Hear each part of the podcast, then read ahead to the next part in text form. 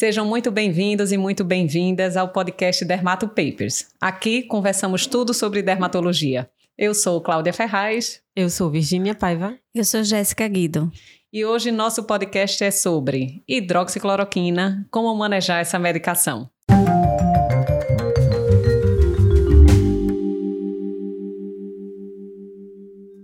Vamos lá, pessoal. A hidroxicloroquina, a gente sabe que é uma droga bem antiga e muito adotada pelos reumatologistas, mas também por nós dermatologistas. Com certeza. E é uma droga que é extremamente segura, que tem uma interface de uso muito grande, não só nas doenças reumatológicas e autoimunes. Então, eu acho que para quem trabalha com dermatologia, é uma droga que é importante saber manejar bem e é o que vamos falar hoje aqui. E aí, antes de a gente utilizar qualquer droga, é importante a gente saber como é que ela atua, por onde ela é metabolizada. Então, a gente precisa entender um pouquinho sobre a farmacocinética da droga da hidroxicloroquina. Jéssica, como é que ela atua, como é que ela é absorvida e eliminada? Certo, a hidroxicloroquina ela é um imunomodulador, então ela age muito na, relação, na, é, na resposta imune, né, de forma simples, ela na ativação dos linfócitos e também na produção de citocinas. Ela é uma droga que ela tem uma meia-vida bem longa, de 30 a 50 dias. Ela tem uma, uma, uma medicação que ela tem uma biodisponibilidade muito boa. Quando o paciente faz a ingestão oral da hidroxicloroquina, ele chega a ter acima de 70% de biodisponibilidade. Então, é uma droga, assim, bem absorvida. E aí, é uma droga segura, né? Uhum ponto de vista. Bem prática, é. bem fácil de utilizar. E a grande vantagem é que ela é uma droga imunomoduladora, mas não é uma droga considerada imunossupressora. Então, muitas vezes a Isso. gente quer só equilibrar um pouquinho a resposta inflamatória, sem suprimir ou sem aumentar risco de infecção para os pacientes. Por isso que até hoje ela tem ainda um grande espaço no nosso arsenal terapêutico, né? Ela, ela inclusive, assim, a gente usa ela poupando corticoide, né? Então, a gente usa imunomodulando mesmo. Então, Isso. Ela, ela não perdeu o seu lugar. Isso, apesar de tantas drogas novas, né, um arsenal cada vez maior, considerando até as drogas biológicas, a hidroxicloroquina ainda é boa, barata, segura e tem grande espaço. E pensando no espaço de uso dela, me conte, Virginia, quais seriam as doenças que a gente pode lançar mão da hidroxicloroquina, quais seriam as indicações de uso? Então, na, no dia a dia da gente, o que a gente mais utiliza é nos casos de lupus, né? Principalmente no caso da gente, quando o paciente tem lupus cutâneo discoide, a gente usa muito. Também os pacientes com lúpus sistêmico também usam bastante, principalmente aqueles assim que tá tem aquela carinha de lúpus, mas ainda não fechou todos os critérios, né, para medicação. E também, no caso da gente, para aquelas patologias que estão relacionadas com é, piora com a exposição ao sol, né, Jéssica? As fotossensíveis, é né? Isso. Então a gente pode usar na, na porfiria, por exemplo, cutânea tarda, a gente pode usar na, na erupção polimorfa luz, a gente pode usar é, em dermatomiosite. Exato. Então a gente tem assim uma gama grande, além das doenças liquenoides, né? Do, isso. Né? Como ela atua sobre linfócito, como você falou, então é, nas doenças liquenoides, como líquen plano, líquen plano pilar, alopecia fibrosante frontal, que é um tipo Sim. de alopecia, a gente usa muito a hidroxicloroquina por Exatamente. esse poder de imunomodular linfócito. Então, esse, esse é um, um, papel bem interessante e é uma droga segura para usar de longo prazo. Então, a gente usa muito. Então, de forma geral, nas doenças reumatológicas com manifestação cutânea, né? Como Virginia falou. Então, lúpus em especial, seja sistêmico, discoide ou qualquer outro perfil cutâneo, né? Dermatomiosite, doenças fotossensíveis, erupção polimorfa à luz, até às vezes granuloma anular elastolítico, né, que tem Isso. um padrão mais de erupção na área fotoexposta, e outras doenças que envolvem linfócitos também, né, liquenoides, urticária vasculite, necrobiose Isso. lipoídica, muitas vezes granuloma anular, uma série de outras, a lista é bem grande. Até dermatite atópica, né? Até atópica, às vezes a gente usa para imunomodular, não é o principal, mas às vezes a gente usa também. Então, o arsenal é grande. E a gente aproveitou e para o pessoal que está assistindo no YouTube, a gente colocou uma tabelinha, né? Isso. Com alguma, algumas das, dos principais usos. Isso. Então, a gente, quem tiver a curiosidade de olhar, mas vocês vão ver que vamos falar bastante de hidroxicloroquina em diversos outros cenários terapêuticos específicos para cada doença, tá? Além dessas indicações, de forma geral, a gente usa muito de forma crônica e a gente tem que saber indicar e prescrever. Como é que a gente calcula e como é que a gente orienta o uso da hidroxicloroquina no paciente que você indicou, Virginia? Então, a gente começa, tem que fazer o cálculo, né? É 5 miligramas quilo dia, normalmente, mas um máximo de 400 miligramas. Tá? Então, assim, se o paciente, se você calcular a dose der menos de 400, você vai, vai, vai fazer aquela dose menor.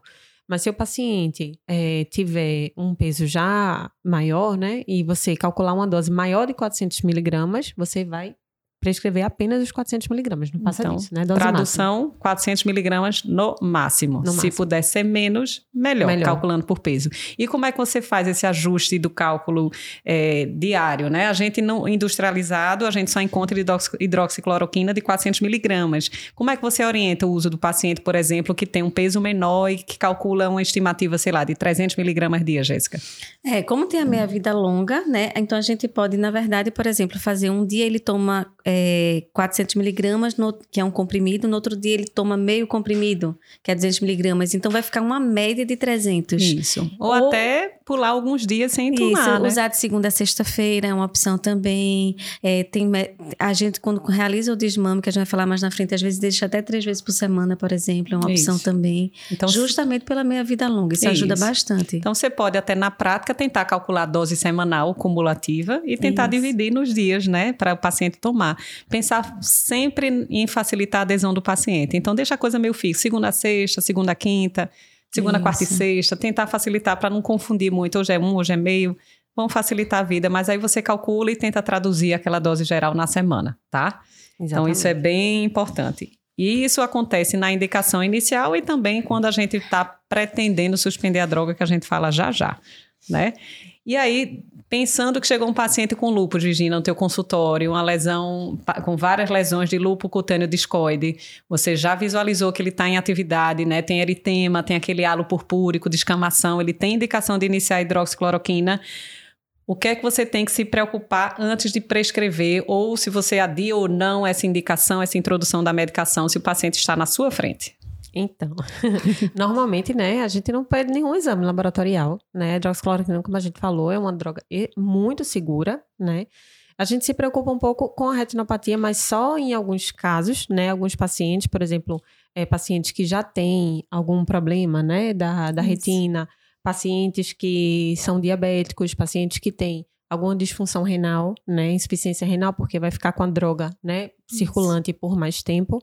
Né? Então, nesses casos, a gente se preocupa um pouco com a retinopatia, mas a gente prescreve a medicação, né?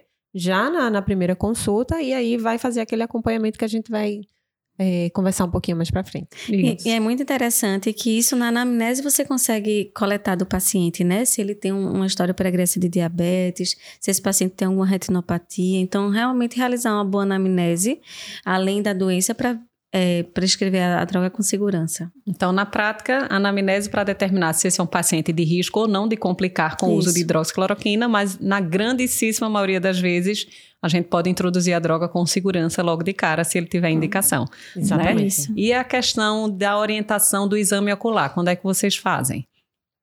Normalmente eu prescrevo normalmente a, a, a hidroxicloroquina para todo paciente saudável, de forma tranquila, e peço para ele até um ano que ele está em uso, ele me trazer esse exame, que ele vai voltar em outras consultas e me trazer o exame.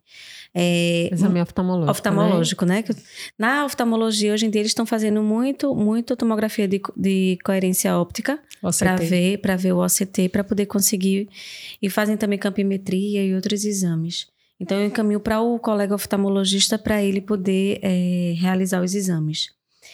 Quando o paciente tem essa questão do fator de risco, ou ele tem a disfunção renal, como você falou, Virginia, ou tem uma diabetes de longa data, que eu já sei que ele pode ter uma retinopatia diabética, ou se ele é um paciente que pode também ter uma nefropatia e por isso recircular a droga muito, aí eu já peço para ele trazer, eu prescrevo a medicação, mas já peço para ele trazer, porque muitas vezes a gente vai ter que reduzir ou até não fazer a medicação, dependendo do achado do, do resultado dos exames. Ou até é, reduzir o screening periódico, né? Sim. Porque considerando o paciente paciente saudável, para quem está nos escutando, objetivamente, a gente prescreve e no primeiro ano a gente vai solicitar essa avaliação oftalmológica basal para que aquilo ali sirva de referência para o segmento. Se o paciente não tem nenhuma comorbidade, um paciente saudável, a gente pede para reavaliar dessa questão retiniana só a partir de cinco, cinco anos. anos. depois. Né? Mas se o paciente tem Isso. comorbidades na, durante a anamnese, a gente identifica que ele tem fatores de risco, a gente pede para ele trazer mais precoce essa avaliação basal e considerando que a gente identificou que ele é renal crônico, que ele é um diabético descompensado, que ele pode ter uma retinopatia já de base, você vai repetir essa avaliação após um ano. Um ano. Anual. Tá? Anual. Então, anualmente Isso. você encaminha para o oftalmologista, tá? Isso. Então, a ideia é essa e a gente vai acompanhando. E aí outra e, e, uma coisa, desculpe, mas é uma coisa assim que os estudos atuais mostram muita segurança, né? Apesar do medo grande da retinopatia, eles mostram muita segurança. Que é o que mais levou à retinopatia foi a dose elevada. Uhum. Se a gente respeitar a dose de se fazer menos ou até 5 miligramas quilo dia ou até 400, a gente a, a probabilidade com hidroxicloroquina de, de ter retinopatia é muito pequena. É, e então, quem que teve muita retinopatia foi quem usou cloroquina Cloro. e não hidroxicloroquina. Então, acho que os poucos casos que a gente vê foram alguns pacientes que no início usaram cloroquina, depois migraram para hidroxicloroquina e quando ainda era recomendada essa dose superior à atual. Isso, né? perfeito. Exatamente. Isso. E aí, uma, uma questão que os pacientes também questionam muito a gente, doutor, eu tô com lúpus cutâneo, você introduziu hidroxicloroquina em algumas cremes, né, corticoide tópico, fotoprotetor, obviamente, e aí ele às vezes tem muita ansiedade para saber quando é que aquilo aquilo ali vai fazer efeito. Alguns chegam após 15 dias e chegam reclamando: doutor, ainda não estou bom, ainda não melhorei. Não está fazendo efeito. Não está né? fazendo efeito. Isso é falha terapêutica? Não, não, hum. claro que não, né? A hidroxicloroquina ela demora um tempo, né, para começar seu efeito terapêutico. Leva aí de três a seis meses, né? Então, assim, antes de três meses, você não vai considerar uma falha terapêutica e nem vai ajustar essa dose né, Jéssica? Tem até alguns relatos de um ajuste de dose, né, de médicos fazendo dose muito alta, Isso. né, para tentar tem esse efeito e acaba tendo a retinopatia e não tem o efeito da droga. Existem estudos que as pessoas que médicos prescreveram 1.200 miligramas de hidroxiloroquina nesse início, para tentar talvez fazer um, um, uma pulsoterapia, uma, uma, uma, uma dose de uma ataque. superdose, uma dose de ataque, exatamente. E aí só, só, só aumentou o risco mesmo de retinopatia. É. Então, começar com a dose, ter a paciência, né? É. Não Usar tem nenhuma vantagem aumentar a dose inicial, vai aumentar Sim, só a toxicidade então, é explicar, o paciente tem que ter paciência para realmente a gente só queimar, entre aspas, a droga Isso. quando ela realmente tiver o tempo de efeito pleno para a gente removê-la ou não, né? Não vai também sair trocando sem necessidade e, e sem esperar ela atuar de forma plena. correta, plena, Isso. né? E aí o paciente vai usando a medicação, vai usando a medicação e alguns usam por diversos anos, né? Pacientes com muitas condições crônicas e alguns se preocupam com efeitos colaterais, Quais seriam esses efeitos colaterais mais frequentes? O que é que a gente tem que orientar o paciente para ficar atento quando inicia essa medicação de longo prazo? Então, tem alguns relatos de alguns efeitos gastrointestinais, né? Náuseas, vômitos de conforto, mas particularmente eu, na minha prática clínica, não, não tenho. Nunca tive nenhum paciente que teve problemas gastrointestinais com essa medicação. Uhum. O que a gente vê muito é a hiperpigmentação, Sim. né? Da pele, aquela pigmentação mais azulada, né? Que acontece. E a gente pode ter também é, algumas. É, Ai, gente, me ajuda aí. Às vezes racha, tontura, zumbido. Mas algumas isso... alterações cutâneas, né? Cutânea, né? É. Racha morbiliforme, psoriasiforme e até a pega, né? É, isso geralmente é no início, né? Esses rachas iniciais, tontura, zumbido, isso. algum desconforto gastrointestinal, geralmente são transitórios, né? Tem, inclusive, uma erupção que é um pouco mais intensa, né? Que pode incomodar mais o paciente, que é bem descrita com a hidroxicloroquina, que é a pustulose exantemática aguda, generalizada aguda, aguda, que a gente resume pega. Pega, né? Isso, e isso é bem descrito com a hidroxicloroquina Muito. e costuma ser uma erupção aguda. Então, nos primeiros dois meses de introdução, não é um paciente que já está há anos usando hidroxicloroquina, não. né? E como é que a gente mais ou menos explica como é essa erupção, Jéssica, para quem nos escuta em casa? É, normalmente vai aparecer uma mácula e depois vai virar uma placa vermelha, eritematosa, por isso daí o nome. E o nome, a parte a, da palavra pustulosa é justamente porque aparecem micropústulas em cima, não foliculares. Então, se olhar perto, essa, essa, essas pústulas não saem do folículo piloso, é entre eles. E aí ela pode tanto ser placas localizadas, dispersas, ou pode ser até mais extenso mesmo Isso. e relacionado né? à droga. É uma farmacodermia, 90% das, das pegas são causadas por remédios, a hidroxicloroquina é uma das principais causas. Isso. Mas assim, eu não tenho na minha vivência médica, eu não pego tanto paciente com hidroxicloroquina tendo pega, né? Não, é raro, é raro. O Então- pega já é raro, né? Na Isso. realidade. Isso. E assim, a gente não tem que evitar o uso da medicação pensando Não. nesse risco. Essa é uma coisa idiosincrática, a gente não tem como prever quem vai tê-lo, mas é importante conhecer que esse tipo de erupção pode acontecer por essa droga excepcionalmente. Isso. Eu tive uma paciente muito interessante, que era uma paciente que ela tinha lúpus subagudo, usava hidroxicloroquina e abria quadro de psoríase. Isso acontece também. Muito interessante. É. E aí a gente ficava. É. Hidroxicloroquina também, como Jéssica aqui salientou, é uma das drogas que pode exacerbar, né? Psoríase. Psoríase. Então a gente tem que atentar e avaliar o custo-benefício de manter ou não a droga. Né? Isso. Então, Caso a caso, né? Isso, Cada paciente é um isso. paciente. É, e psoríase é bem mais comum do que pega. Então, ficar atento a isso aí. E até lembrando, é, meninas, é, eu já tive paciente com lúpus, lúpus sistêmico, que já usava é, hidroxicloroquina já de longa data, reclamava um pouco da hiperpigmentação, que predomina em área de trauma, área fotoexposta, né, cotovelo, mão, tal, face. E sem nem informar nem a mim, nem ao reumatologista, quis fazer escleroterapia para varizes de membro inferior. E aí ela voltou com uma mega hipercromia pós-inflamatória, né? Porque qualquer local de trauma ou inflamação é sítio de pigmentação de hidroxicloroquina. Então, o que era para, digamos, atenuar o efeito estético, né, das pernas, acabou marcando ainda mais todo o caminhozinho das varizes.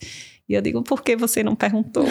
né? Lógico, É. aquilo ali vai sumir com o tempo, especialmente na suspensão da droga, mas fica aquela naquele, aquela insatisfação né, do Isso. paciente com aquilo e não foi erro nem culpa de absolutamente do de quem fez o procedimento, foi a questão de falta de comunicação para a gente orientar da melhor forma. Interessante que a maioria dos, dos artigos eles mostram que acima de 90% dos pacientes que evoluem com, essas, com essa hiperpigmentação nos locais da- da- dos traumas das equimoses mesmo. Isso. Então, pacientes faz, fazem ventosoterapias, por exemplo, ou que fazem ex- exercícios, por exemplo, de, Uhum. que podem ter, tipo, futebol, é, muito atrito, muito né? atrito, É. aí pode também é, Hiperpigmentação. hiperpigmentação, né? mas isso também não leva a, a nenhum risco, nem, é Isso. mais uma, que- uma questão estética. E considerando os efeitos colaterais mais raros, né? O que é que a gente tem que atentar para o paciente orientar? É raro, mas acontece, né? Especialmente quem lida com um número grande de pacientes que usam hidroxicloroquina, né?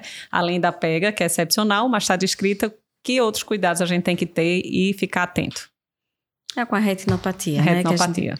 Então, que a, ret- a gente vai pensar muito sempre perguntar como é que está o cuidado visual do paciente, né? A gente tem que ter esse, esse perguntar se ele está vendo bem. E tem que fazer parte da nossa anamnese. Obviamente, fazer os acompanhamentos, como a gente disse, acima de 5 anos, o paciente não tem risco. Fazer um, um, um, pelo menos, de screening e depois fazer, depois de 5 anos, anualmente. E paciente com risco anualmente, desde o início. É, a gente tem que, normalmente, na retinopatia, ver a dose. Então, assim, o que a maioria dos estudos mostraram é essa relação. Por exemplo, se você não lembra que a dose pode ser até 400, você pega um paciente obeso e você faz uma dose 5 miligramas que e aí você arrisca ele. Você tem um paciente muito magro que você não ajusta também, não faz menos que 400. Então, ter esse cuidado de ajustar a dose para o peso, sempre saber como é o peso do paciente. É um paciente que vai ser seu paciente por muitos anos, Uhum. então você tem que sempre reavaliar esse peso dele. Isso. Isso, inclusive, é, tem um efeito colateral que é raro, né? Que é a anemia hemolítica, né? Está associada à deficiência de G6PD, mas que só acontece se você ultrapassar essas doses recomendadas. Isso, né? tanto Então, que essa pesquisa de deficiência da G6PD a gente não faz no screening para usar a hidroxicloroquina, né? Isso pode, existem relatos de literatura naqueles pacientes que usavam hiperdose, né? Isso. Isso. Antigamente. Então, Isso. hoje não precisa fazer parte da rotina de forma alguma. Tranquilamente a Exatamente. gente inicia, né? Outros efeitos colaterais são bem mais raros, discrasia sanguínea, miopatia, mas isso aí a gente vai muito pela queixa do paciente, não vai cascavilhando sem necessidade, né? Não o paciente tiver, ele relata. Mas a retinopatia ainda é uma coisa que a gente discute muito ainda na literatura e é o que se discute no, em quem acompanha, fica o receio do paciente, que é o efeito colateral mais temido, sem dúvida nenhuma. E a gente aqui tem que salientar qual é o perfil do paciente que está mais sujeito a esse tipo de efeito. Certo. O paciente que já tem alguma retinopatia de outra causa, Então, ele tem uma maculopatia, ele tem alguma retinopatia. Paciente que ele tem doença renal, porque justamente vai fazer a droga circular mais, vai, vai deixar ela mais tóxica. Paciente que é diabético, que é um paciente que eu, a gente fala só para reforçar, porque a gente sabe que o diabético de longa data tem risco da retinopatia. E de nefropatia. E de nefropatia também. Né? Pois é. E pacientes que fazem superdoses. Então, Uhum. assim, eu gosto muito, assim, quando eu pego um paciente que ele já está em uso por, por osteoartrite, Uhum. por várias outras indicações, eu pergunto, mas qual é o seu peso? E eu sempre recalculo para ver se, se aquela dose está correta para o paciente. Uhum. Se a gente fizer isso, a chance de retinopatia é muito pequena, muito. E entra no- nos casos raros de complicações. Certo. E quando o paciente, eh, se ele faz esse acompanhamento e a retinopatia começa a ocorrer de forma progressiva, a interrupção da medicação muitas vezes faz regredir a retinopatia. Então, por isso que o acompanhamento anual dos pacientes que têm risco, ou assim, após cinco anos, de quem não tem risco anualmente também, é importante porque qualquer piora você pode reduzir dose e isso fazer regredir Uhum. a retinopatia. O É uma paciente coisa vai incipiente, com a você perda da consegue, acuidade, né? sim. Isso. E além do acompanhamento oftalmológico, como é que a gente costuma fazer esse segmento do paciente? Tem gente que pergunta, precisa fazer exame sérico, eh, vigiar eh, função hepática, renal, pelo risco de toxicidade, ou vocês fazem esses exames por outro motivo? É, eu faço por outro motivo, porque muito, muitas das doenças que a gente, que a gente acaba prescrevendo as doenças são doenças que a gente precisa fazer screening para ver se, se Isso. são sistêmicas, Isso, como, como por exemplo o discoide. Aí a gente vê se o paciente sistematizou, então a gente pede screening anual. Mas e- o paciente acaba fazendo por outras coisas, mas não por causa da, da droga em si. hidroxicloroquina, isso. E isso funciona também. Se você vê que é realmente se o paciente não tem nenhuma disfunção renal, você não vai ter que ajustar a dose. Né? Então, a gente às vezes pede exame só para ver se ele apareceu com outra comorbidade que vai Isso. classificá-lo como de maior risco para retinopatia. Isso. Mas a gente não vai ficar pedindo, será que a hidroxicloroquina Causou gerou uma uma- nefropatia, é, uma gerou uma insuficiência hepatopatia? renal, não, não é a ideia. Né? Se o paciente passa a ter algum risco ou ter alguma suspeita, como qualquer outro ser humano que pode fazer um check-up anual, exame Isso. simples, ureia, creatinina, iodo, enfim, né? A gente pode fazer para classificá-lo ou não de maior ou menor risco. Eu acho que a ideia é essa, um painel, um painel metabólico, né? Função renal, função hepática, é mais do que suficiente para a gente monitorizar, né? E existem outras situações também que a gente cria dúvida na indicação da hidroxicloroquina. A gente pode usar medicação eh, em situações especiais, em gestantes. Como é que vocês conduzem esses pacientes em situações específicas?